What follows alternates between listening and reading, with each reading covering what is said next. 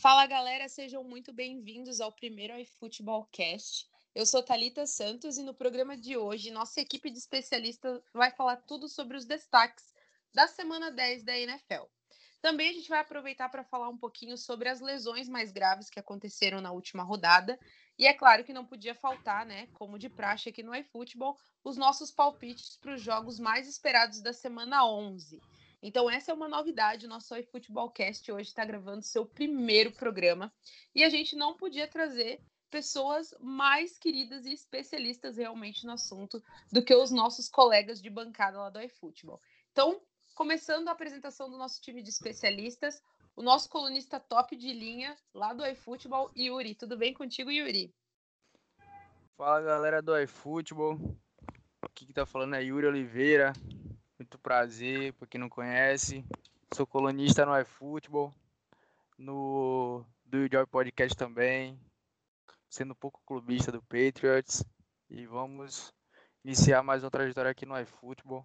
Espero que dê muito certo, que vocês gostem do, do nosso podcast. Show de bola, Yuri. Seja muito bem-vindo.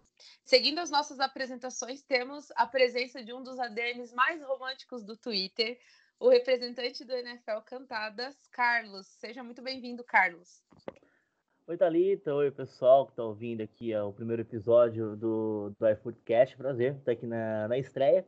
Vamos falar bastante de, de futebol americano aqui também, que seja o primeiro de muitos podcasts aqui do, do iFoot. Obrigado pelo convite, prazer estar aqui. Ah, prazer te ter aqui também, Carlos. E para fechar com chave de ouro a nossa bancada de hoje, temos conosco aqui um dos nossos colunistas mais especialistas em lesões e que fez um sucesso essa semana, falando aí sobre as lesões mais bombásticas da semana 10, o nosso querido doutor Hugo Moreira. Seja bem-vindo, Hugo. Fala, pessoal, tranquilo? Prazer aqui estar tá, tá compartilhando essa bancada só com gente fera. E aí espero poder contribuir para os nossos ouvintes aí entenderem um pouco mais sobre essas lesões que, querendo ou não, fazem parte do jogo e podem definir muito né, o que vai acontecer nessa temporada ainda. Com certeza. Para é, muitos times até está sendo um ponto específico, um ponto chave para saber se a equipe vai ou não né, para os playoffs. E daqui a pouquinho a gente vai falar um pouquinho mais específico sobre tudo isso. Então, antes da gente começar né, o nosso papo aqui, é, para você que quer saber tudo sobre futebol americano, como curiosidades, estatísticas e informações sobre a rodada, né? Acesse o nosso site. O iFootball não é só um podcast, pessoal. É um site também com muita informação bacana para vocês. E além das informações e matérias que a gente traz lá no site, a gente tem todo um portal espe especializado para você e seus amigos brincarem de palpitar nos jogos da rodada. Então, se você ainda não conhece, acesse ifootball.com.br ou fique ligado nas nossas redes sociais com o arroba iFootballBR.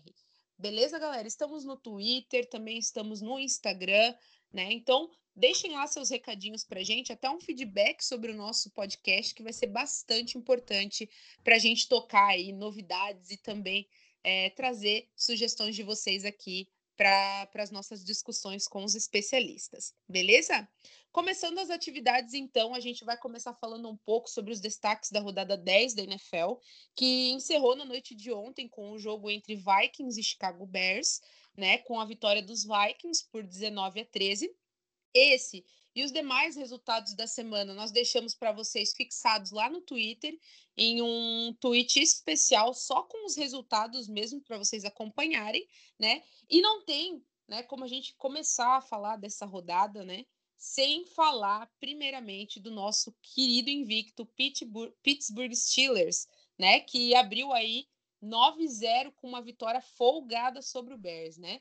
Então, eu quero começar é, essa nossa rodada de conversa conversando com o Carlos, falar um pouquinho sobre os Steelers, Carlos. O que, que você achou aí da, da partida, né? Entre Steelers e Bengals e o porquê, né, dessa vitória tão folgada aí que a gente, que a gente viu no domingo. Então, o Pittsburgh Steelers vem sendo aí o grande destaque da temporada, né? Esperava-se que o time fazia, faria assim, uma, boa, uma boa campanha, talvez não invicta, né? Mas o time conseguiu é, equilibrar muito bem uma defesa muito forte com um ataque eficiente.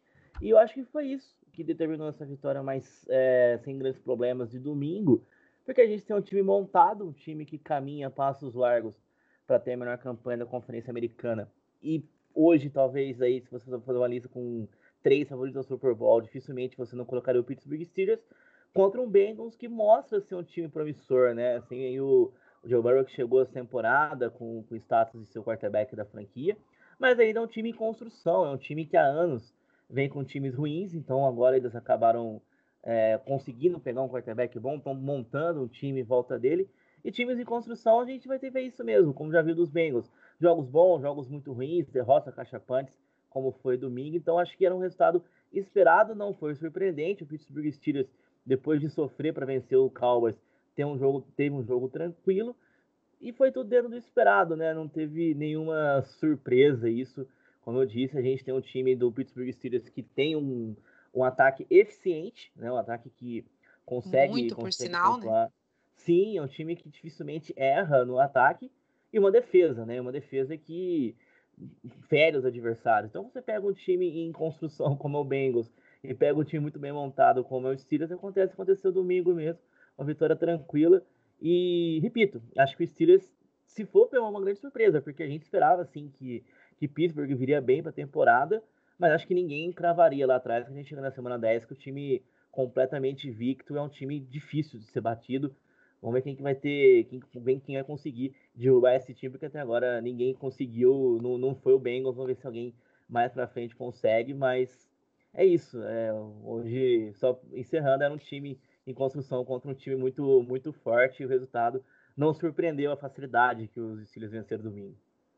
Com certeza. É, se a gente, né, se a gente pegar aí em, em, previsões né, passadas que a gente pegou lá no começo da temporada, eu acho que ninguém esperava que o Steelers ia chegar a esse ponto é, numa semana 10 invicto. Né? Jamais. Sim. Eu acho que se esperava muito, principalmente na Conferência Americana, se esperava muito do Chiefs, né, que é o atual campeão. Se esperava também bastante coisa, é, até do próprio Bills, de, outro, de outras equipes, mas não se esperava dos Steelers, né? Eu acho que é um time que, que vem de, de anos patinando, patinando para montar uma boa equipe é, ofensiva, né? Em anos anteriores aí com destaques para o próprio Juju Smith-Schuster, né? Mas só, ele vinha sozinho, basicamente, como, como wide receiver, né? Depois da saída do Antônio Brown lá, né? Há anos atrás. Então, é, ofensivamente falando, era uma equipe que faltava esse suporte. Eu acho que faltava é, jogadores para recepção. E hoje você tem aí é, o Chase Claypool, né, que é calor esse ano aí pelo, pelos Steelers, e hoje é o líder né, em touchdowns da equipe, né, para dar todo esse apoio, todo esse suporte realmente que, que o Big Ben precisava, né, como, como wide receiver. O que, que você tem achado aí dessa temporada do Calouro? Surpreende também, né? É difícil você ver um Calouro que se adapte tão rápido a um, a um sistema de jogo, a uma equipe, como, como ele, ele se adaptou ao, aos Steelers, né? Parece que ele, você vê ele jogando, você pega alguém que não acompanha e fala, olha, esse moleque aí ele tá estreando esse ano. A pessoa fala assim, não, não é possível, né? Porque ele realmente ele mostra ser muito eficiente na, no, no esquema de jogo pro, pro Steelers, tem toda a confiança do, da comissão técnica, tanto que ele é muito, muito acionado, né? Então você tem um calouro é, entrando no time forte como o Steelers, um time, como você disse, que vinha patinando na questão do, do ataque. A gente lembra ano passado, o Steelers fez, fez vários jogos sem o Big Ben, inclusive com quarterbacks reservas, o Rudolph, aquele outro maluco que foi campeão nacional de, de, chamada de pato, que eu não lembro o nome dele aqui agora, que ganhou um jogo, inclusive, dos Chargers, né? Eu lembro que foi um, Sunday Night Football com esse maluco dos patos lá. Então você tinha um time que você falava, esse Steelers com ataque melhor daria trabalho. E esse ano tá provando isso. Então você teve um Big Ben que voltou da lesão muito bem. A gente tinha uma dúvida de como voltaria o, o Big Ben. Ele voltou bem. E esse achado que eles pegaram aí, né? O Claypool que entrou no time, encaixou perfeitamente. Parecia que o time estava pronto, só esperando ele entrar ali agora. E isso, é o Rodgers, né? O Rodgers, o nome do, do menino do, dos patos lá, o Yuri mandou em off aqui. Valeu, é isso, é isso mesmo, é isso mesmo. Lembrava que era alguma coisa. Esse mesmo, Yuri. Então, e aí o Claypool entrou nesse time e tá dando muito certo, né? Até melhor do que o, do que o Juju. Se a gente fosse é, um encaixe perfeito. sim, aquelas previsões de começo da temporada, assim, bom, se alguém vai se sacar nesse ataque esse ano, vai ser o Juju e nada. Ele, o menino assumiu uma bronca aí e é um nome que, se no primeiro ano já tá assim, não tinha mais experiência ainda, o Pittsburgh Steelers tem aí um, um futuro brilhante para frente. Um futuro que não vai ter o Big Ben, né? Talvez essa seja a última tempo, a, a última chance do Big Ben ter uma grande temporada pelo Pittsburgh Steelers, que é um jogador de mais idade. Mas assim, a conexão ele ali com o Claypool tá indo super bem, como eu tá disse. Indo muito bem. Eu acho que até um, é até um momento até, né, do Big Ben parar. Não sei se, talvez eu possa estar falando bobeira, mas o Big Ben tá, tá muito em alta realmente. Ele tá com números extraordinários nessa temporada. É, tá com uma equipe muito boa. Será realmente que é o momento dele parar? Eu acho que se, se pensar bem e a equipe tiver realmente um bom resultado, seria bom para que ele parasse em alta, né? É um QB que realmente, pela sua história com, com a equipe, ele merecia isso, né? Mas a gente sabe muito bem na NFL que em time que tá ganhando não se mexe, né? Então talvez pode ser que se o Steelers vier aí a, a ganhar a, a conferência, ir ao Super Bowl, talvez ganhar o Super Bowl, então talvez aí o QB ainda né, consiga estender aí a sua estadia na NFL. Você acha que isso seria saudável para o QB hoje? Então, eu acho que sim. Ele, pelo menos, ele se, se mostra, né? Recuperado da lesão que ele teve na temporada passada. Eu acho que se o Pittsburgh Steelers ganha o Super Bowl, acho que seria a hora certa dele parar, né? Porque você, como fez o Peyton Manning. Mas se ele quiser continuar, não vejo problema. O nível que ele tá jogando esse ano saudável, ele consegue mais um ano. Mas acho que o Steelers tem que começar a pensar já no, no futuro. É, você, mesmo que ele vá bem se ele volte, não vejo o Big Ben jogando mais três anos, por exemplo. Então já tem que pensar numa transição. E se ele for campeão esse ano, se pudesse dar um conselho para ele, ó, campeão, para por cima, guarda o anel aí, igual fez o Peyton Manning, e vai curtir a vida. Porque. Ah, mas não sei se ele vai querer também, né? Porque ele passou muito tempo ali com ataque meia boa, agora com ataque mais forte, talvez a, a gana dele de ganhar, muito provavelmente ele ele não queira parar mesmo que seja campeão. Mas seria interessante ver um cara com o Big Ben parando, parando no alto. Acho que o exemplo que o Peyton Manning deu no Denver Broncos Sim. parou por cima. Porque a última imagem que a gente vai ter dele é a imagem de campeão. Porque é muito ruim quando você o cara é campeão e depois ele volta ele começa a definhar em campo, né? Ele começa a você vê ele caindo de rendimento. Então é muito triste isso, né? Até porque você o cara é campeão, a gente vê ele lá no status de herói mesmo da equipe, né? E ver ele, ele cair de produção e até mesmo por muitas vezes não aceitar que realmente, pô, já já vou dar espaço para para outros jogadores, eu acho que eu já tive minha história, vou seguir por, por outros caminhos, né, dentro, pode ser até mesmo dentro da, dentro da liga, né, como, como técnico ou como comentarista, é, assim como, por exemplo, o Tony Romo, eu sempre uso o Tony Romo como exemplo, né, que saiu tudo bem, ele, não, ele realmente ele não estava num momento muito bom, mas conseguiu achar o seu caminho dentro, dentro da liga ainda. Então, é, eu realmente eu concordo com você. Eu acho que o, o, o, jogador ele tem que sair no seu auge, né? Ele ele tá lá no seu momento de glória. Eu acho que essa visão de você ver ele ali, pô, campeão vencedor, beleza. Agora vou seguir minha vida daqui para frente. Acho que é o melhor caminho. Isso aí. E outros nomes, né, bem importantes para a gente citar aí dos Steelers, né, que, que tem feito bastante a diferença. Nós temos TJ Watt on fire, né, gente? Não tenho o que falar desse garoto. É, tá jogando muito mesmo pelos Steelers, um, dos destaques defensivos, né, da equipe. É, além dele, nós também temos aí na parte ofensiva um James Conner saudável, né, que é um, um running back extremamente promissor, é um jogador excelente, né? Que aí nas equipes de fantasy, se a gente for pegar os percentuais, aí tá 100% cotado aí pelas equipes que pela galera que joga fantasy aí. E é um jogador excelente, mas vem de várias lesões, né? E agora se manteve por tá se mantendo aí bem saudável, tá conseguindo contribuir legal para a equipe. Então, acho, acredito eu que os Steelers vêm realmente muito forte aí para para serem campeões de conferência. Com certeza. Show de bola. Já começamos aí, ó, falando sobre um assunto muito quente, que é os Steelers, né, pessoal? E agora a gente vai dar sequência ainda, né, na Conferência Americana, e a gente vai falar agora sobre o time polêmico desta bancada, pessoal, porque nós temos aqui conosco dois torcedores, né, fanáticos por essa equipe, fanático não, né, que eu já estou exagerando um pouco, mas nós temos aqui aqueles coleguinhas que cantam que o Patriots é o time da virada, o Patriots é o time do amor, né? Então o New England Patriots venceu, né, o hypado Ravens do Lamar Jackson e foi num jogo assim que, gente, eu, eu assisti o jogo assim, eu fiquei totalmente impactada com o que estava acontecendo ali na minha cara. Eu não acreditei. Então agora eu vou deixar até a palavra aberta, né, para as pessoas que são especialistas em Patriots para falar aqui para vocês. Então, Yuri, o que que você achou desse jogo? O que eu achei do jogo foi uma grande surpresa. Não vou mentir. Já iniciei a noite de domingo com uma pequena dor de cabeça. Porém, Bill Belichick mostrou um plano de jogo excelente, incrível e uma maneira de como parar o ataque terrestre do Baltimore Ravens. Parar não. Diminuir a, a, a qualidade do ataque. O Ravens que só teve. correu para 115 jardas. E o Patriots fez o, o, o, o que o Ravens mais gosta, né? Foram 173 jardas terrestre Damian Harris, mais uma vez, são, são três jogos seguidos com mais de 100 jardas corridas, virou o running back titular do time. Bill Belichick na defesa fez o quê? Lamar, passa a bola, pode lançar, fica à vontade. Agora correr não vai.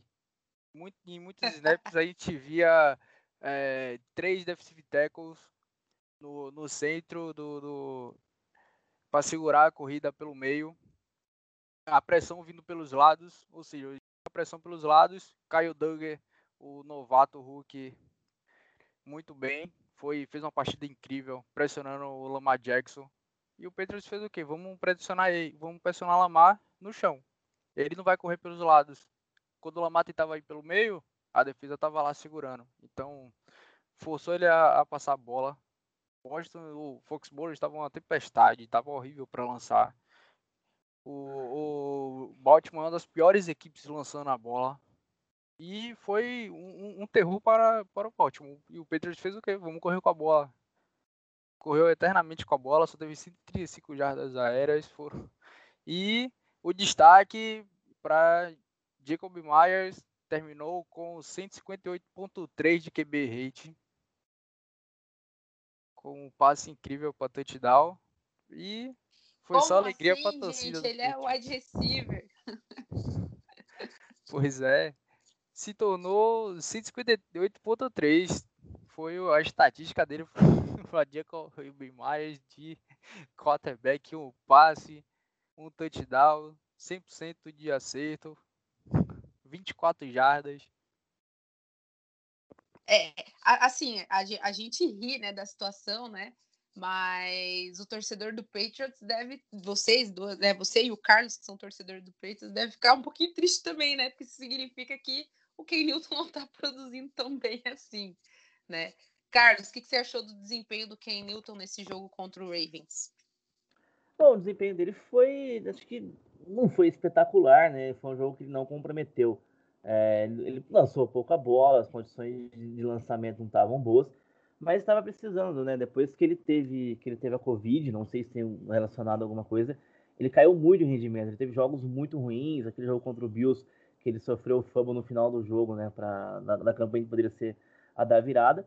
Mas o jogo de domingo ele não comprometeu, né? Ele fez a parte dele, quando precisou passar a bola, ele deu, deu o passe curto, distribuiu para o jogo corrido. Então foi um jogo que o plano, acho que o, o, o, o Yuri falou um pouquinho do, do plano de jogo, acho que foi na temporada o plano de jogo perfeito dos Patriots, né, na questão tática. Eles colocaram o Lamar na situação do Lamar lançar a bola. Por mais que o pessoal brinque, ah, o Lamar é running back, não lança a bola. A gente sabe que no final o Lamar, o Lamar, quando ele tem que lançar a bola, ele sofre um pouco quando ele não pode se movimentar, né, correr. E teve essa questão na defesa também. E no ataque dos Patriots, o Cam Newton não comprometeu. Ele distribuiu a bola ali no, na hora do, da corrida, correu para touchdown também, que ele já vinha fazendo bem em outros jogos. É aquele jogo que a gente fala, se o quarterback não compromete, não precisa fazer um jogo espetacular. A defesa fez a parte dela, o jogo terrestre fez a parte dela.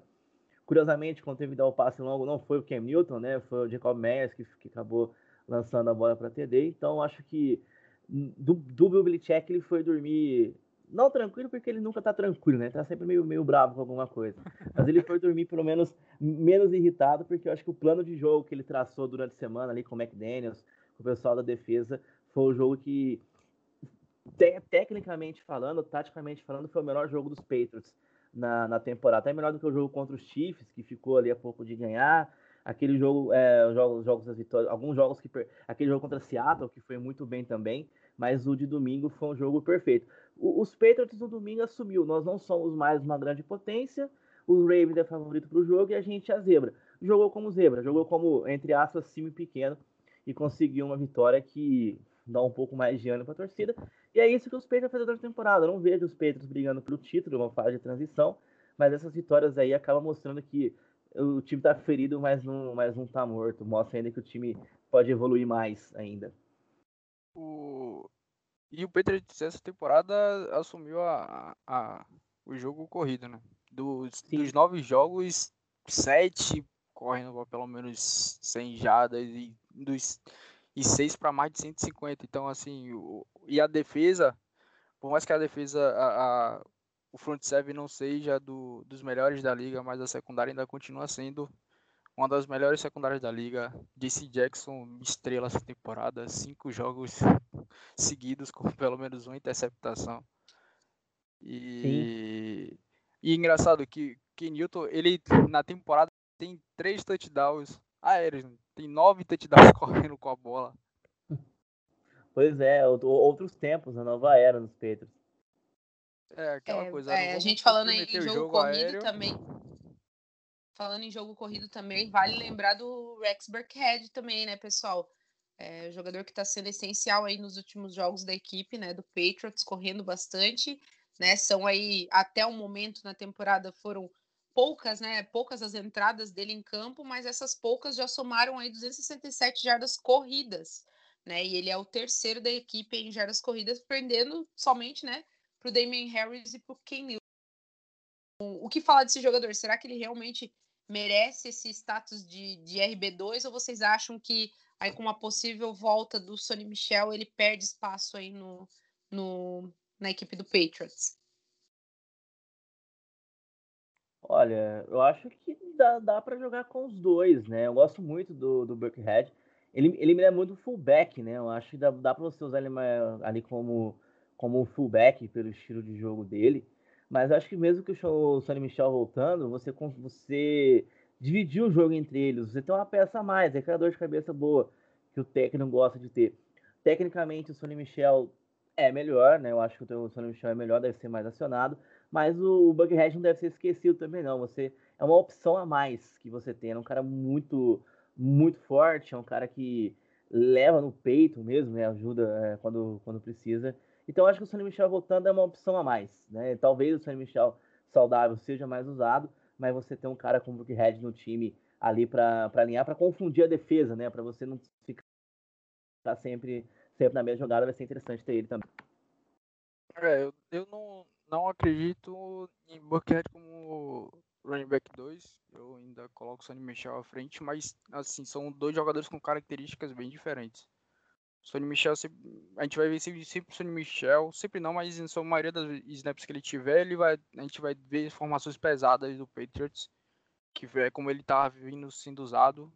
Foi como ele levou é, o Patriots a vencer um Super Bowl com um playoffs perfeito mais de 100 jadas em todos os jogos dos playoffs. E é sempre. Normalmente ele joga em formações pesadas, em corridas pelo meio. Burkhead, apesar da força, eu acho que o Patriot, é, Bill Belichick e, e McDaniels vai continuar utilizando ele bastante nas, nas corridas pelos lados, é, recebendo a bola, que ele é muito, muito bem. Quero o papel de James White. James White não está bem nesse, não tá tendo muitos snaps, não tá tendo muitas jadas essa temporada, teve o um problema familiar.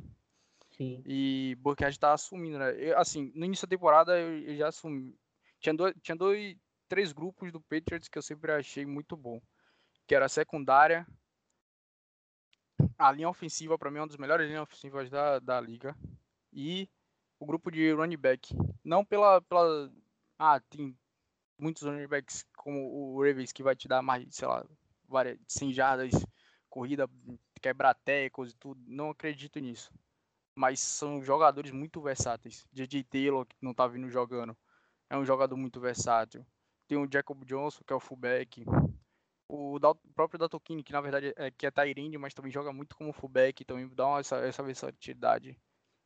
E eu acho que é isso que McDaniels e Bill Belichick assumiu. A gente não tem um grupo de recebedor dos melhores da liga, mas o nosso grupo de running back alinhado com, com a linha ofensiva e que Newton que dá essa possibilidade de a defesa assim, ficar sem saber o que fazer, se vai ser running back, se vai passar a bola ou se Newton vai correr dar essa versatilidade ao ataque do Patriots e eu acho que é isso que ele vai tentar levar daqui para frente, né? Se Kenilton parar de comprometer algumas vezes.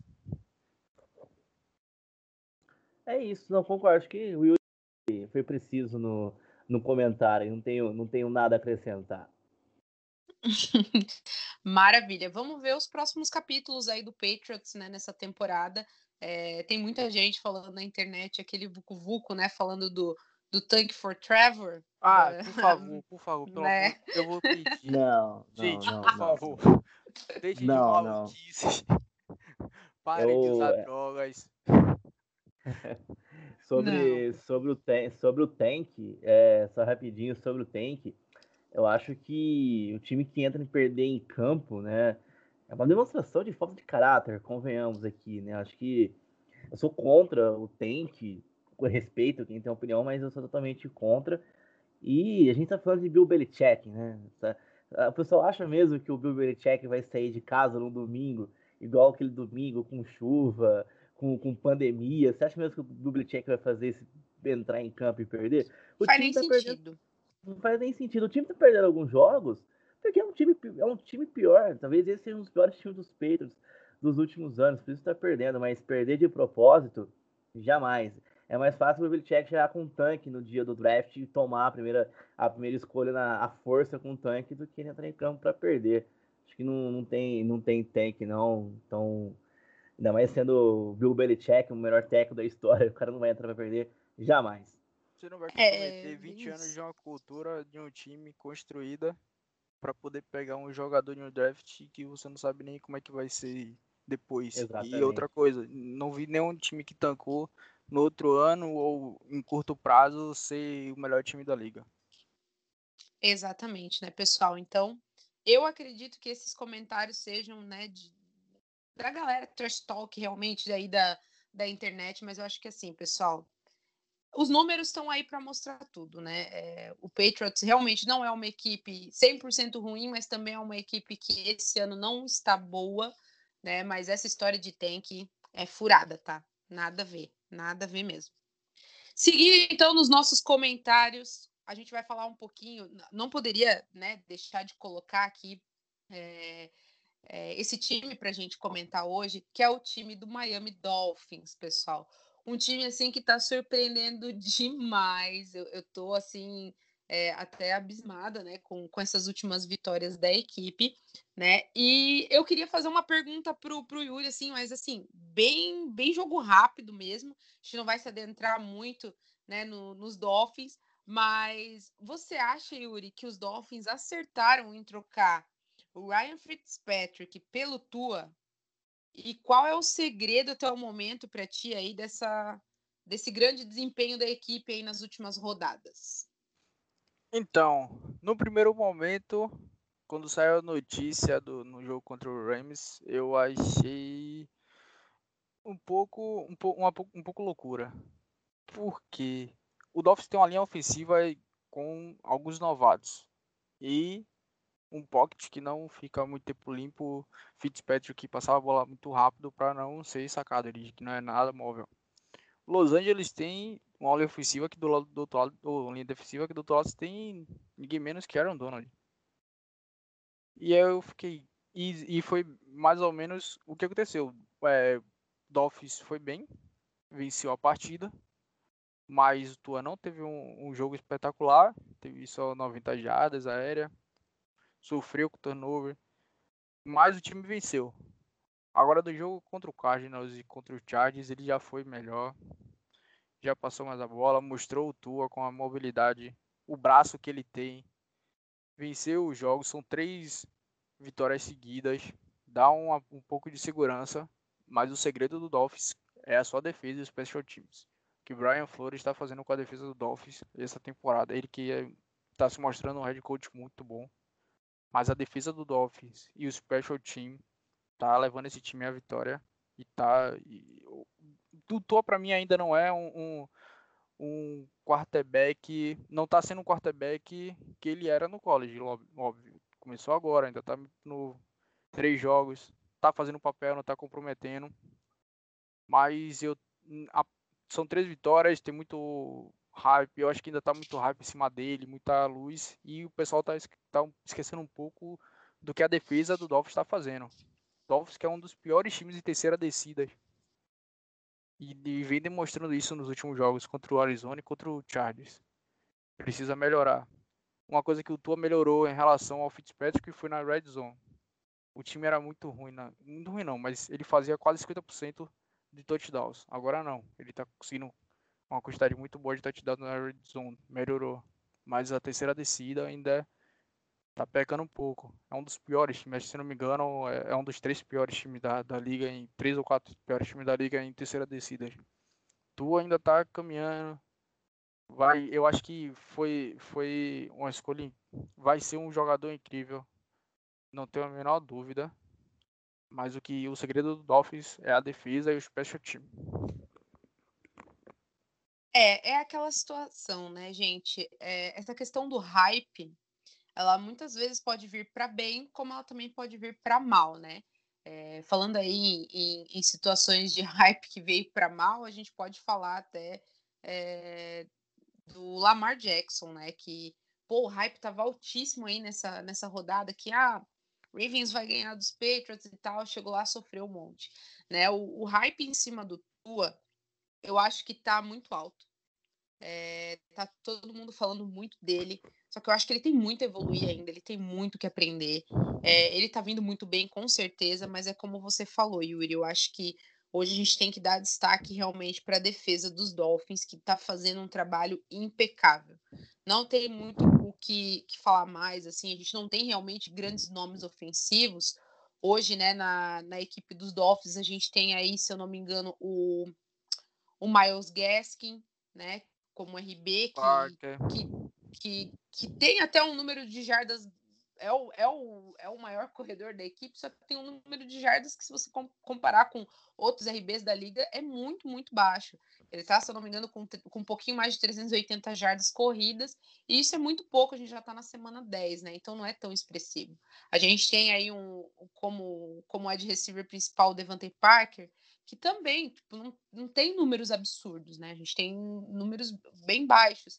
Então, fica muito claro para a gente que, pô, tem alguma coisa a mais aí que, que não está sendo mostrada.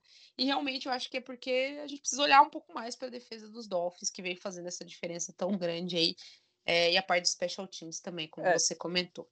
Desde quando o, o Tua é, estreou nesses três jogos, a defesa dos Dolphins é a quinta melhor em eficiência. Na época do Fitzpatrick era a vigésima terceira, só que você vê a diferença. É, o, o, Howard tem cinco interceptações em, em, em, nove jogos, dez passes desviados. Tem o Eric Howard também com nove passes desviados, uma interceptação. Tem o Kyle Van Noy, tem é, o Van Dijk, que, aqui até forçou o turnover no, no, no special team. É, você tem a defesa do Dolphins. Eu já tinha é, na, falado no, no, na nossa live que a gente fez no primeiro dia, no, no, no kickoff que eu falei que se o Dolphins melhorasse o ataque, ia ser um time muito bom para a temporada. O Tua ele não vai comprometer, ele vai fazer jogos, ele vai, ele vai, ele tem o poder de vencer jogos e, e mas a defesa é o ponto forte do time. Com certeza. Bom, vamos esperar para ver aí como vai ser o andamento, mas eu sou uma que acredito muito nos Dolphins é, nos playoffs, nem que sejam aí no, no na parte de wild card. Eu, eu acredito realmente Não, que, o, tá que os Dolphins podem. Lugar na, na FC e tá indo para o playoff, né? Sim, playoff, hoje, ele, hoje se acabasse hoje, ele iria para os playoffs. É. O problema é que ele tem duas derrotas dentro da divisão. Só venceu o Jets. É. Vamos esperar para ver aí o que, que o destino traz para os Dolphins, mas eu acredito que vai trazer muitas vibrações boas para essa equipe. Certo? Seguindo aqui o nosso bate-papo, agora eu vou é, falar sobre um assunto bem polêmico, né? É, bom, a gente vai ter que falar, querendo ou não, de Russell Wilson, pessoal. Russell Wilson é, vinha sendo considerado o MVP da temporada, vinha de grandes jogos, né? A gente sabe que não é de hoje, é de alguns anos já que o Russell Wilson vem sendo cotado como um dos melhores jogadores da NFL, né? Por muitas vezes, pelo menos da minha parte, não, não tinha aí um, um time redondinho para dar o suporte, né? Mas é, vem sendo realmente dos últimos anos um dos melhores jogadores da NFL. Só que nos últimos jogos né? O jogador ele vem perdendo produção, né? E essa queda de produção fez com que toda a internet se mobilizasse e levantasse a hashtag MVP not anymore, gente. Então eu quero chamar o Carlos para comentar comigo um pouquinho Opa. sobre é, esse desempenho do Russell Wilson. Você acha que é muito cedo para a gente tirar o título de MVP do Russell Wilson? O que, que você tem achado aí desses últimos jogos? Né? A gente teve até a, a, a bye week, né, do, do, do, Seattle Seahawks agora nos últimos jogos, mas o que, que você tem achado do desempenho do Russell Wilson? Bom, acho que não, não dá para descartar ele totalmente, né, da, da briga pelo MVP, mas aquele favoritismo que ele tinha antes caiu bastante. E curioso aconteceu isso ano passado também, né? Ele faz uma primeira metade da temporada passada em que a gente falava vai ser o MVP dele, e de repente ele tem uma queda junto com o time e aí o MVP acaba ficando com, com o Lamar. Mas eu acho que o, o, essa queda do Russell Wilson já era esperada porque o Russell Wilson é um cara que ele joga no limite sempre. É, o Seattle tem, tem vários problemas. É, ali na a linha ofensiva nunca defendeu ele muito bem. É, o ataque depende muito da, dos malabarismos dele. Você vê, não é raro você ver no jogo ele dando uma de Holdini, escapando de sec, correndo com a bola, arrumando passes milagrosos e tal. Só que chega uma hora que o cara não vai ganhar todos os jogos sozinho. Então, quando acontece o normal, que é quando o time não ajuda e o cara não conseguir levar a vitória, a gente fica com a sensação de faltou alguma coisa. E como e aí o Russell Wilson sofre de um problema que os craques, os grandes atletas sofrem, seja ele no futebol americano, seja ele no qualquer esporte.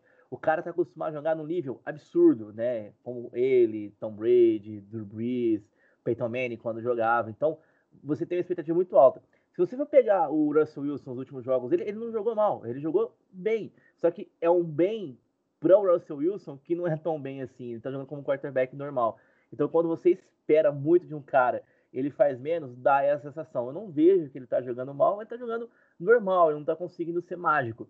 Mas a vantagem que ele tinha, acho que pro Aaron Rodgers, que é o cara que corre por fora para ser MVP, caiu bastante. Eles não têm mais aquela vantagem e eu temo que aconteça o que aconteceu na temporada passada. Ele começou na primeira temporada, na primeira metade, muito bem. Quando entra nos últimos jogos, ele dá uma queda. Estou muito curioso para ver como vai ser o jogo dele quinta-feira contra o Arizona Cardinals, que você vem de um Arizona que vem de uma vitória que dá moral, né?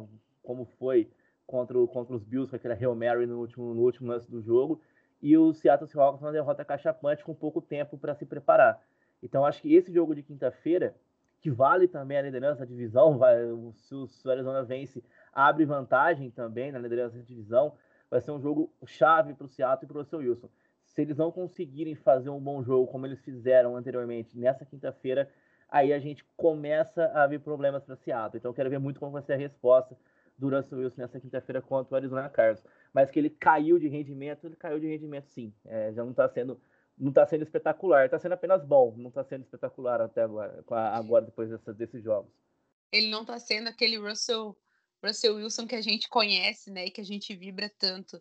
É, vou dizer para você assim que eu sou muito, muito fã do Russell Wilson. É, eu, eu não sei, ele tem um, um, um, toque especial. Ele é um jogador que ele cons... eu não sei como ele consegue assim é, criar as coisas. Ele é um mágico realmente com a bola oval nas mãos. Ele dá o seu jeito. Se ele não puder passar, ele corre. Se ele não conseguir correr, ele dá um jeito, nem que seja se arrastando em campo, ele vai para frente e ele leva a equipe. Ele tá com receivers muito bons, muito, muito bons esse ano, né? Que é o caso do, do DK Metcalf e também do Tyler Lockett, que tá, tá numa temporada assim bem interessante, bem bacana. Mas eu não sei qual é o erro do Seahawks. Eu não sei o que, que acontece com o Seahawks, que ele engrena, ele vai até aí a semana 8, semana 9, e depois eu não sei o que acontece com esse time que parece que dá um surto mental, um apagão, um branco, que essa equipe parece que não sabe jogar mais. Então, assim, é, é, é não sei o que dizer, sabe, é, em, em, relação a isso, mas eu espero realmente que ele possa uh, voltar a, a, jogar né, o, bom, o bom futebol dele e que possa mostrar realmente que ele é capaz, sim, de levar esse MVP, que já é para ser dele já há muitos anos e ainda não levou. Né? Então, acho que seria temporada para isso. Se ele voltar ao, ao bom futebol que ele estava fazendo nas primeiras semanas, ele ainda consegue chegar lá. Tomara que consiga, né? Sim, só para a gente encerrar o assunto Russell Wilson, é, o Yuri mandou em off que o time não tem secundária, concordo, não tem secundária também. E só uma curiosidade sobre o Russell Wilson, ele nunca, ele nunca foi votado para MVP. Mesmo em temporadas que ele foi bem, ele sequer recebeu votos para ser MVP. Então, e vamos ver se esse ano ele consegue mudar isso. Este homem é o MVP do povo, gente. Todo mundo aqui clama para esse homem levar o MVP. Vamos dar o MVP para esse homem, meu pai.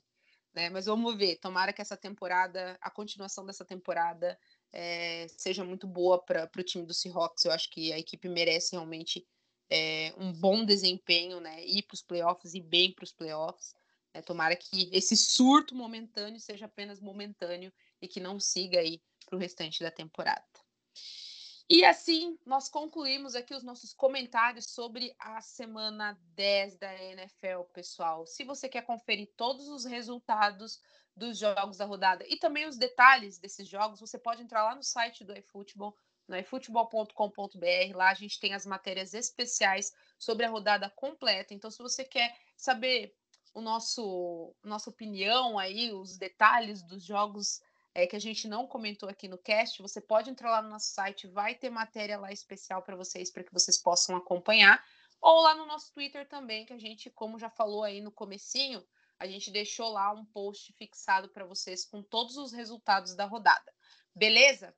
E agora a gente vai passar para uma outra temática aqui dentro né, do nosso cast de hoje. E para essa temática, a gente trouxe essa pessoa que é entendedora do assunto, que é o Dr. Hugo Moreira, que hoje vai conversar com a gente, falar um pouquinho sobre as lesões, né, que aconteceram nessa rodada, duas em especial, que, que foram as que mais chocaram, né, o pessoal aí nas redes sociais, principalmente. E a gente também vai falar um pouquinho sobre a Covid Alert, pessoal, que é o quê? É o excesso de casos que tem acontecido aí de Covid dentro da NFL. Então, é, quero chamar o Hugo para conversa. Oi, Hugo. E aí, Thalita? Tudo beleza? A gente vai começar a nossa conversa falando um pouquinho sobre a Covid, Hugo. A gente viu aí que nas últimas semanas tem dado um boom aí na NFL de, de casos de Covid, né? Hoje a gente já tem registros aí de pelo menos 15 das 32 equipes com casos ativos de Covid, né? É, e tivemos nomes até bem expressivos que já pegaram Covid, até muitos já voltaram a jogar, mas, né, é, ainda alguns estão de fora realmente, estão no período de descanso. Eu queria saber de você, Hugo, é, o que você acha é, dessa situação da NFL hoje, né, esse excesso de casos que surgiram aí nessas últimas semanas. Você acha que as tratativas que estão sendo feitas com esses jogadores é, em questão de recuperação, elas realmente estão sendo feitas da forma correta? Você acha que são meio suspeitos, que estão voltando meio rápido? O que, que você tem achado? Bom, o que a gente tem percebido é que esse aumento no número de casos aí na NFL, ela tem seguido um padrão que a gente encontra na sociedade, né? Na verdade, esse aumento de casos, a gente está percebendo de novo uh, essa segunda onda acometendo todos os setores da sociedade. A gente consegue ver uh, um aumento também em outros esportes, né? Aqui mesmo no futebol nacional são vários casos de Covid, tanto no futebol feminino quanto no masculino.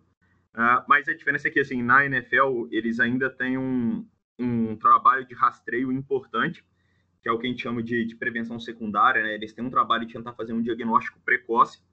Uh, e a gente vê que esses casos que têm aparecido na NFL, eles ainda estão dentro do que a gente considera aceitável uh, e deixa a gente com a perspectiva de que não a, temporada não seja interrompida. Eu acho que o principal fator para isso é que até agora não teve nenhum caso descrito uh, de transmissão que tenha ocorrido durante a partida. Né? Na, na linha de scrimmage, a transmissão de um atleta para o oponente. A maior preocupação mesmo fica fora do campo, né? com o comportamento uh, dos jogadores que precisam respeitar as medidas de, de segurança, uh, seja no vestiário, seja na, na vida particular. O que a gente vê é que com as regras agora com o Game Day Testing, uh, a, a ideia é tentar fazer o diagnóstico bem precoce para poder isolar esse atleta e evitar a disseminação para a equipe dele. O que, o que, como é que tem sido nesse momento, né? O, você tem algum evento de alto risco?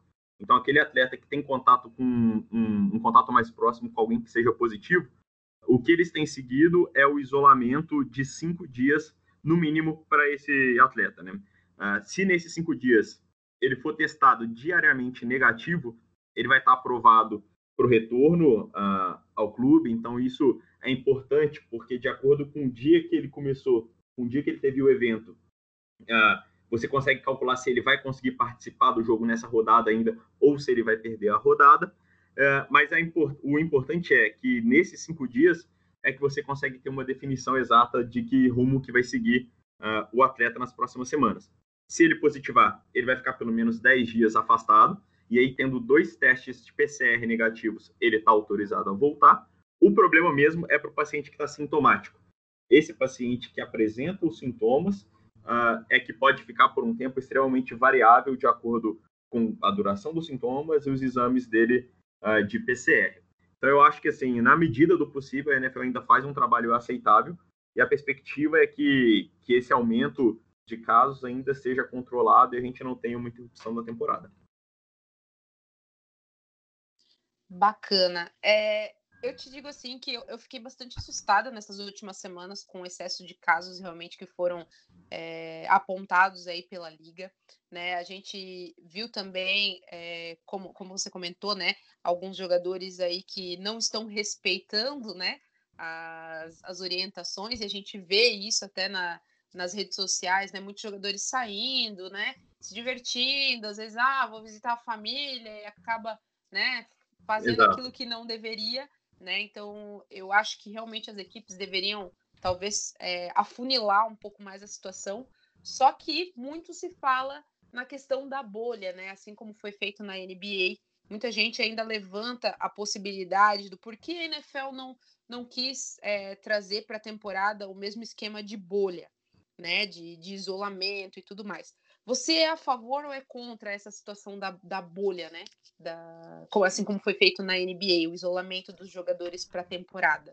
A, bolha da, da NBA foi um, um sucesso, né? Realmente, o, o resultado foi muito efetivo, mas ela também tem alguns prejuízos. O fator extracampo pode pesar num campeonato longo igual a NFL, com, com as distâncias, com as, os fatores de cada equipe no extracampo interferindo. Então, eu acho que enquanto a NFL conseguir manter uma maneira controlada esses, esses focos pontuais de, de Covid que vão surgindo nas equipes, eu acho que é melhor para o campeonato conseguir ainda ficar sem, a, sem instalar uma bolha também na NFL. Eu acho que, que, que perde um pouco quando você põe a bolha. Sim. E até o Carlos comentou antes aqui no nosso bate-papo, falando um pouquinho ali sobre o Patriots, né? O, o, o Carlos comentou é, como o caso do Ken Newton, né? O Ken Newton é um dos jogadores mais expressivos da equipe e que acabou realmente é, sendo um dos casos de Covid da NFL e depois disso vem mostrando talvez um desempenho um pouco abaixo. É, você acredita que esse, para esses jogadores que acabaram tendo a, a Covid-19, esses jogadores podem ficar prejudicados na questão física, na questão do desempenho em campo? Isso, para mim que sou leiga, né, eu, eu gostaria muito de saber. Bom, a gente tem dois fatores aí que podem influenciar no desempenho do atleta, né? A gente pode considerar a parte do Covid em si, o acometimento pulmonar, o desenvolvimento de uma miocardite, ou seja, alguma complicação relacionada à doença. E nesse caso, eu acho que a performance do atleta pode sim ser prejudicada, principalmente de acordo com o tempo de recuperação, que pode ser variável. A perda de função pulmonar pode ser algo uh, importante para um atleta de, de alto desempenho, mas o, na grande maioria dos casos, principalmente nos assintomáticos, o afastamento ele é um período curto, né, que vai chegar ali até uns 10 dias.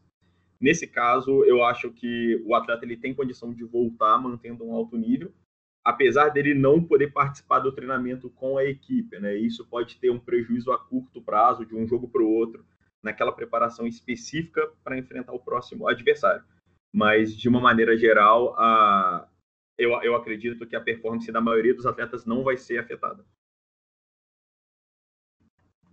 Perfeito.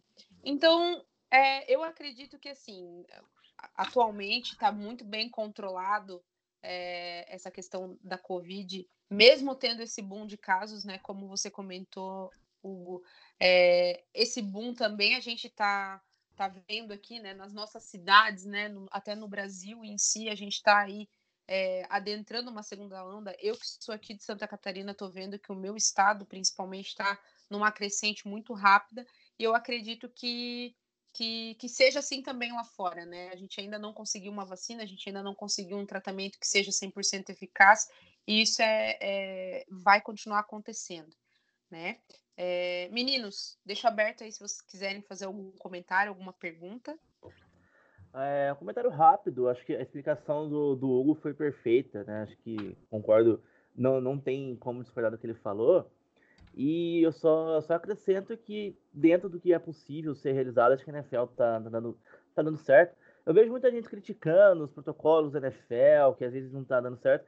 Eu realmente não consigo ver a NFL fazendo algo melhor do que está sendo feito, né? A gente achar que não ia ter nenhum caso durante a temporada era uma utopia, achar que a gente não ia ter alguns surtos como aconteceu nos Patriots, nos Titans, também eu acho que era uma utopia ali. Se alguém achou, se alguém realmente achava que os protocolos iam manter zerados, estava vivendo um sonho, porque até se eu estiver falando uma bobagem aqui, Hugo, me, me corrija.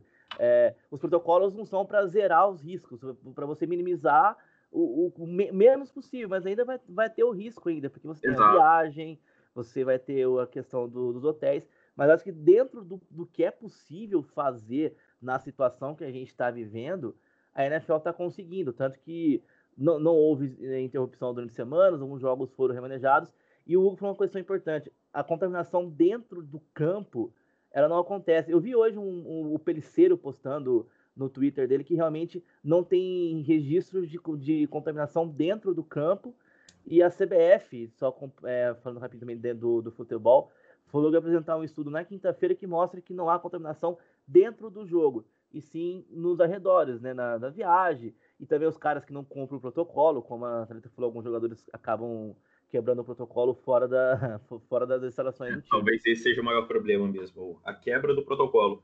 Mas de uma maneira geral, a gente consegue ver que, apesar de ter, a gente ter tido alguns episódios de surtos em alguns times, a doença não se espalhou para as outras equipes, né? Então foi tudo dentro do controlado, Sim. pelo que o protocolo se propõe a fazer. Correto, correto. Então, eu consigo entender quem tem a preocupação de ah, há um risco, mas eu não defendo, acho que não, não defendendo a NFL como um todo, mas entendendo, acho que no que a NFL propôs fazer o campeonato dentro da situação que está vivendo, eu acho que dá para a gente dizer que, que tá, tá indo ok. Eu acho que dá para. Eu acho que eu não vejo é, a gente tendo uma semana a mais, uma semana de interrupção. Eu acho que dentro desse protocolo a gente consegue levar a temporada até o final. A questão da bolha, que o Hugo falou, concordo com ele também. E também você bolhar a NFL inteira com times com 200 pessoas por time, é impossível fazer isso também. Então, dentro do possível, a gente está dando, a NFL está sendo, entre aspas, um sucesso aí o protocolo da NFL. Maravilha. É, concordo com, plenamente com tudo que você comentou, Carlos, e acho até é, uma situação que o pessoal também tem comentado bastante é em relação aos torcedores já em campo. Eu acho que cada caso é um caso, cada estado é um estado. Se nos Estados Unidos eles já têm a liberação realmente para um certo percentual de pessoas estarem no estádio de uma forma segura, eu sou a favor dessas pessoas estarem no estádio, assim como se não puder que bloqueiem de uma vez e não tenha ninguém, né? Eu acho que a NFL vem fazendo realmente um bom trabalho em relação ao controle da Covid e eu espero que seja daí para melhor. Né? Eu sou uma que sou totalmente a favor, por exemplo, de punir os jogadores que estão quebrando aí o protocolo estipulado pela NFL. Né? Eu acho que é errado você sair para festinhas. A gente até tem alguns nomes, não é mesmo Giants, não vou comentar aqui quem são os sim, jogadores, sim. mas a gente sabe que tem muito jogador indo para festinha, baladinha e tudo mais. Eu acho que agora não é o momento, pessoal. A gente está no meio da temporada. Eu acho que é, é, o trabalho de vocês, bota foco nisso, cuidem-se, cuidem da sua saúde, até mesmo por causa dos seus colegas, né? Mas é aquela situação, nem todo mundo consegue seguir, não é mesmo? Seguindo então os nossos assuntos, vamos falar das lesões da semana. né, duas lesões em específico que foram as mais marcantes. Né? A gente vai começar falando um pouquinho, e eu queria que o comentasse com a gente um pouco sobre a lesão que aconteceu com o Andrew Whitworth, que é um dos veteranos aí do Los Angeles Rams.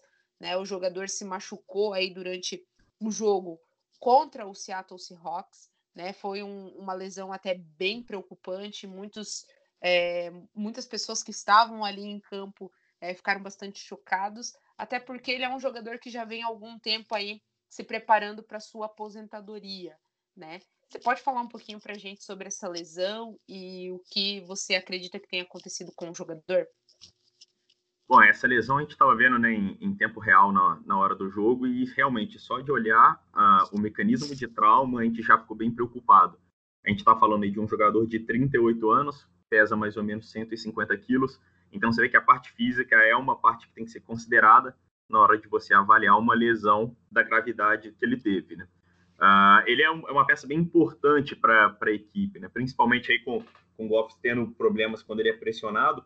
Então, assim, é um cara que é muito de, ele tem uma demanda muito grande durante o jogo, e numa desses traumas que é bem comum do esporte, uh, ele teve uma lesão, de, uma lesão multiligamentar do joelho que isso quer dizer? Na, o trauma, ele teve um trauma em valgo, então o joelho dele sofreu uma pancada lateral e teve um colapso para dentro.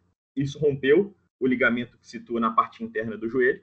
Na hora, a gente achou que poderia ter rompido também o cruzado anterior, que é o mais clássico, né? A gente tem questionado aí sobre a epidemia de lesão do LCA nessa temporada, mas na verdade o que se confirmou foi uma lesão do cruzado posterior. Apesar do mecanismo não sugerir, uh, os exames de ressonância apontaram uma lesão no posterior.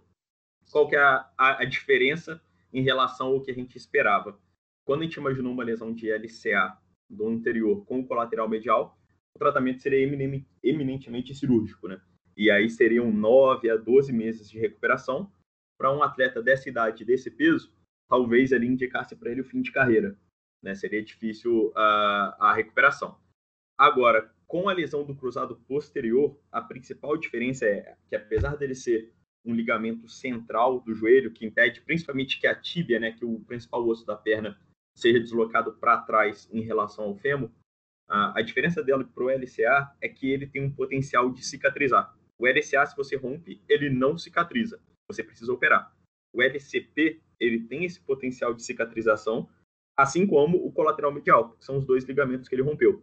Dessa maneira, a gente pode a gente permite para o atleta um tratamento conservador, então vai ficar um pouco imobilizado, vai fazer um trabalho de reabilitação prolongado, mas aí eu acredito que dentro de umas 12 semanas, talvez 16, ele tenha condições de voltar uh, aos gramados. Aí vai depender muito do desempenho da equipe na temporada, se vão tentar forçar a barra para antecipar o retorno dele para um possível playoff, mas eu acredito que seja o fim da temporada dele. O, o, detalhe é, ele tem um contrato, ele assinou um contrato esse ano de três anos, então eu acho que a expectativa dele é de ainda jogar pelo menos a temporada que vem. E com essa lesão, se ele não desenvolver nenhuma instabilidade residual, se esse joelho dele cicatrizar de uma maneira firme, eu acredito que ele ainda possa jogar pelo menos mais uma temporada. Eu acredito que seria ótimo se ele pudesse jogar mais uma temporada né? Até porque ele tem uma legião gigantesca de fãs, né? Com a equipe dos Rams. Eu acho que, que seria muito bonito esse comeback, né? Do jogador. Mas é uma lesão bastante preocupante, principalmente nas condições, né? Dele. Mas, é, mas eu espero que ele possa voltar e possa voltar com, com muita força aí, porque é um grande jogador para a equipe, né? É, falando então da nossa segunda lesão, eu acho que essa foi uma das lesões que mais chocou todo mundo, é, tá todo mundo bastante abismado é, com a lesão relacionada ao quarterback Drew Brees, do Saints. Né? Bastante assustadora a lesão. Eu acredito que todo mundo que está acompanhando é, as redes sociais, né? não só do iFootball, mas também de outros veículos né, que falam sobre esportes americanos e também acompanhando é, na televisão, através da ESPN, Sport TV, viram que a situação não é nada legal, nada, nada favorável. Então, Hugo, o que, que aconteceu com o Drew Brees? Bom, algumas considerações que a gente tem que levar em conta, né, aqui falando dessa fratura de costela que ele teve. Primeiro detalhe é que olhando o trauma, a gente não imaginaria que fosse uma coisa tão grave. A gente até tinha expectativa de que ele pudesse voltar ao jogo, só que tem o relato de que ele falou que não estava conseguindo respirar direito, tinha uma dificuldade para exercer a função, ainda mais para um quarterback que vai fazer lançamento.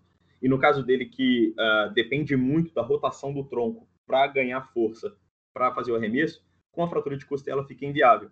Aqui minha preocupação maior uh, seria mais com a limitação que a dor que essas fraturas trazem uh, para um quarterback. O detalhe é que depois, saindo o diagnóstico dele, aí que a gente foi descobrir que ele tinha uma fratura prévia né, de, de arcos costais à esquerda, e depois dessa trauma, na partida da, da semana 10, ele teve as fraturas dos arcos costais à direita. E aí entra uma questão agora até mais burocrática, que é essas fraturas da costela esquerda não tinham sido reportadas. E isso pode penalizar a equipe, porque é uma regra da NFL que toda lesão precisa ser notificada. A, a defesa da equipe é que na, na avaliação inicial na semana passada em relação às costelas esquerda, uh, não tinham feito o diagnóstico de fratura. E isso é uma coisa realmente passível de acontecer, uma vez que até 50% das fraturas de costela podem passar despercebidas no raio-x. Com esse novo trauma, agora com uma queixa mais importante, uh, foi realizada provavelmente tomografia, uma avaliação um pouco mais acurada, e perceberam que além das fraturas de costela, ele tinha um pneumotórax associado. Né? E o que, que é o pneumotórax? Pneumotórax é uma lesão da pleura, que é uma membrana que fica em volta do pulmão. Na hora que você perfura essa pleura, você permite a entrada de ar uh, na parte externa do pulmão. Uh, e aí é por uma diferença de pressão, né? O pulmão teria uma pressão negativa nesse espaço pleural. Por diferença de pressão, o ar vai ele vai comprimir o pulmão. O pulmão ele vai diminuir de tamanho e vai diminuir a reserva funcional de ar que ele oferece para o atleta. E isso poderia dar sintomas respiratórios. Uh, o detalhe é que, olhando né, clinicamente a evolução dele, o que foi notificado, a gente não tem nenhuma orientação de que o paciente tenha sido hospitalizado, que tenham colocado um dreno de tórax, provavelmente esse pneumotórax é algo discreto e que vai permitir um tratamento conservador. Só observar até que esse ar seja reabsorvido de novo. Então, assim, clinicamente ele está bem. O que eu acho que vai limitar o retorno dele é a dor. Hoje saiu a notícia de que ele vai procurar uma segunda opinião sobre o tratamento desse pneumotórax, mas clinicamente bem, eu acho que em duas a três semanas o processo de consolidação da fratura vai começar a ocorrer, ele vai ter um controle da dor, e sendo um atleta fundamental para a equipe, uh, eles não vão poder perder muito tempo deixando uh, o Bruce fora de, de campo. Então eu acho que o retorno dele, assim, na medida do possível, vai ser menos pior do que a gente esperava quando saiu essa história de que tinha um pneumotórax associado. Isso assusta, mas clinicamente eu não vejo motivo para tanta preocupação. Acho que em duas a três semanas ele pode estar tá voltando, aí você pode fazer um bloqueio de nervo igual foi feito no Tyrod Taylor no início da temporada e que levou um pneumotórax também, mas fazendo de uma maneira adequada, o controle da dor pode fazer o Brace voltar aí até, acho que em dezembro, para retornar aos jogos. Então, realmente é possível, sim, nós vemos o Breeze é, com a equipe ainda nas últimas semanas aí da temporada regular e mais playoffs, caso a equipe passe para os playoffs? Com certeza. Não tendo nenhuma complicação, eu acho que é questão de três semanas, tanto que ele até agora não está na, na, na, reserva, né? Ele não foi colocado na reserva. Uh, então, isso é mais um indício para a gente de que ele pode, pode ter um retorno mais precoce do que muitos imaginam. Maravilha. Eu acho que, acima de tudo, além de nós torcermos né, para que ele volte, a gente torce sempre para que não seja nada grave, né, nada que, que gere possíveis traumas futuros, né, possíveis problemas à saúde do jogador futuramente, até porque o Brees é um dos GOATs aí, né, da, da NFL e realmente é um jogador essencial para o time do Saints hoje. Né? Tudo bem que a gente tem aí o James Winston, vindo aí para substituir ele. E ele é um jogador bastante contestado, né? Mas é um jogador até que relativamente interessante. Eu acho que vai suprir a necessidade durante essas semanas, mas ele é essencial, né? Ele tem que estar tá em campo aí com a equipe. Ele basicamente é a estampa do nome Science, é o Drew Brees, certo?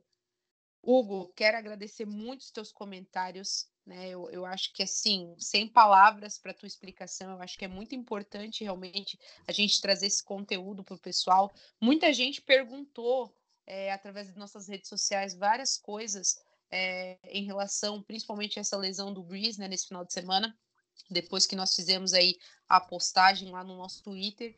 E realmente todos esses teus comentários vão sanar aí as dúvidas do nosso pessoal que que é fã do esporte, né, e que está aí torcendo por uma recuperação rápida do jogador.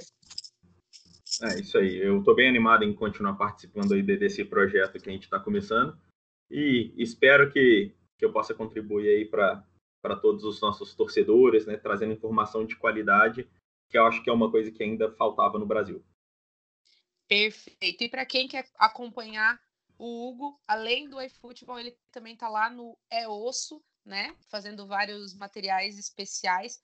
É, fala um pouquinho pra gente sobre essa tua participação lá no É Osso. Isso aí, o É Osso é minha página no, no Instagram, que eu uso para trazer algumas análises de lesões, de, da, principalmente da repercussão que essa lesão pode trazer para a equipe. Né? Eu acho que o, que o principal que o torcedor quer saber é o que esperar da performance do atleta, quanto tempo fora e quais as alternativas que a equipe tem para uma lesão. Isso é fundamental para quem gosta de aposta, para quem torce e é para quem quer só ver o jogo mesmo. Então, a minha ideia é trazer isso dos principais esportes, né? seja da NBA, seja do nosso futebol, e agora com a NFL, que talvez seja o, o, o principal alvo falando em lesão, né? Não tem como. A NFL é muito associada às lesões. Uh, então, a ideia é quem quiser, quem tiver mais interesse no trauma esportivo, pode me acompanhar lá no É.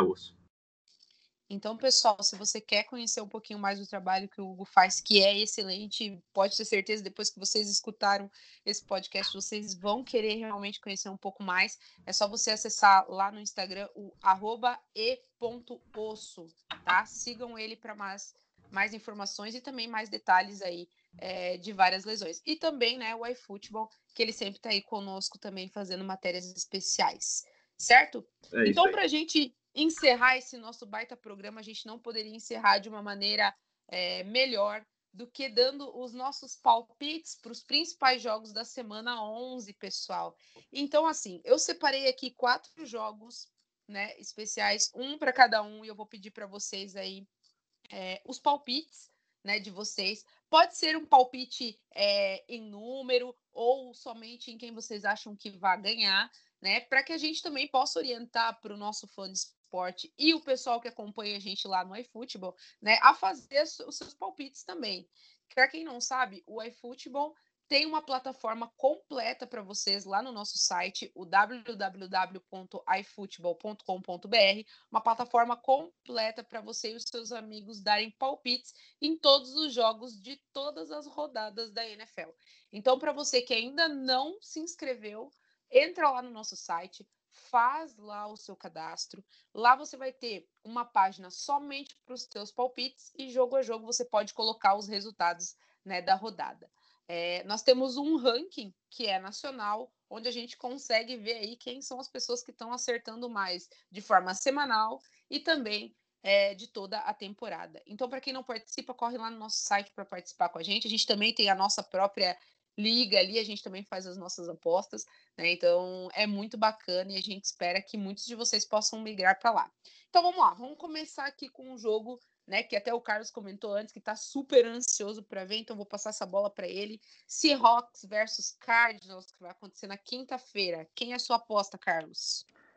Para quinta-feira eu acho que é da Cardinals. O time vai vir empolgado com a, com a, com a vitória de domingo e com a chance de assumir a liderança aí, eu acho que Kyle Murray e companhia levam leva quinta-feira. Show.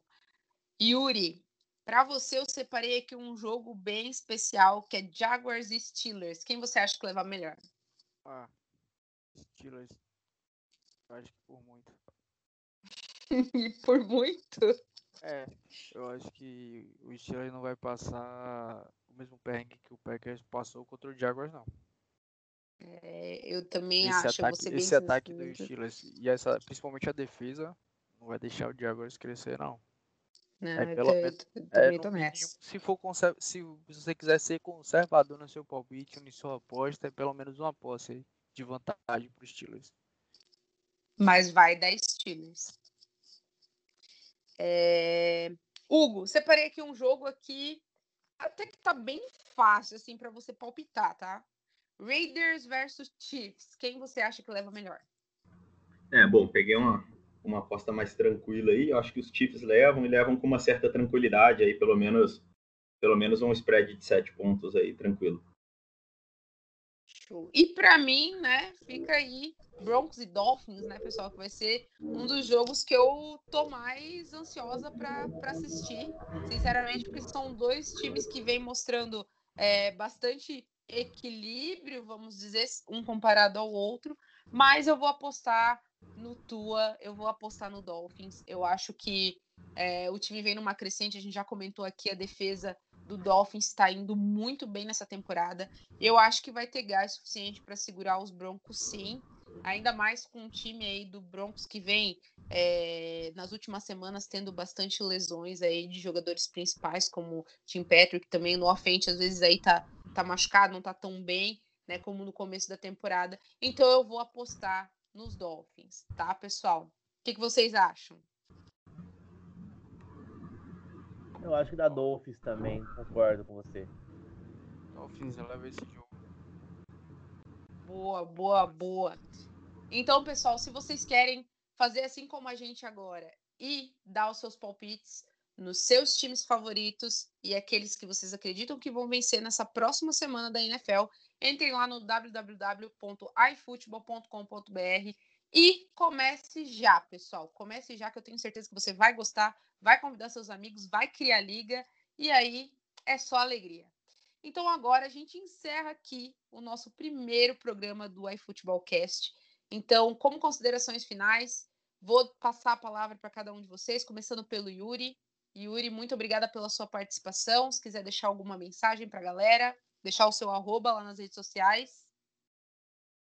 Então, primeiro, e espero que de muitos podcasts que a gente faz, faz pelo iFootball, continue seguindo nossas matérias.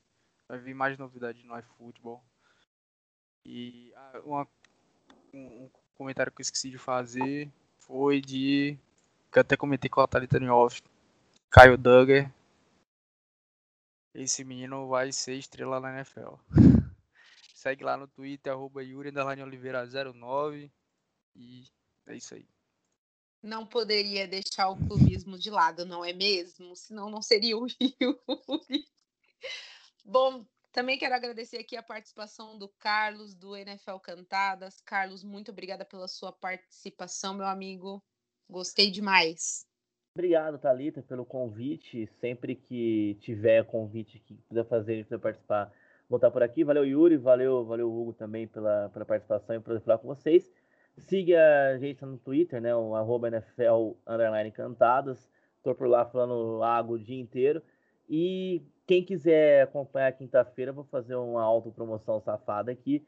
A gente vai estar transmitindo também o jogo da quinta-feira, então quem tiver sem TV, quiser uma narração diferente, vamos lá na Kickoff Radio, vai transmitir o jogo quinta-feira, Cardinals e Seattle. Fica o convite aí.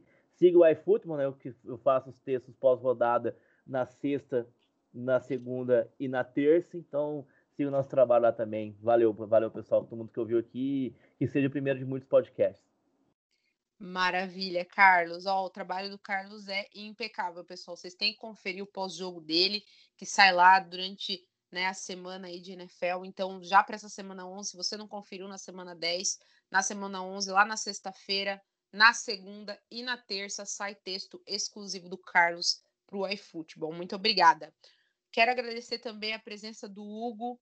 Hugo, perfeita sua participação. Eu fico muito feliz em ter é, uma pessoa especializada mesmo para conversar é, com a gente sobre o assunto. A gente comentou isso em todos os nossos grupos, né?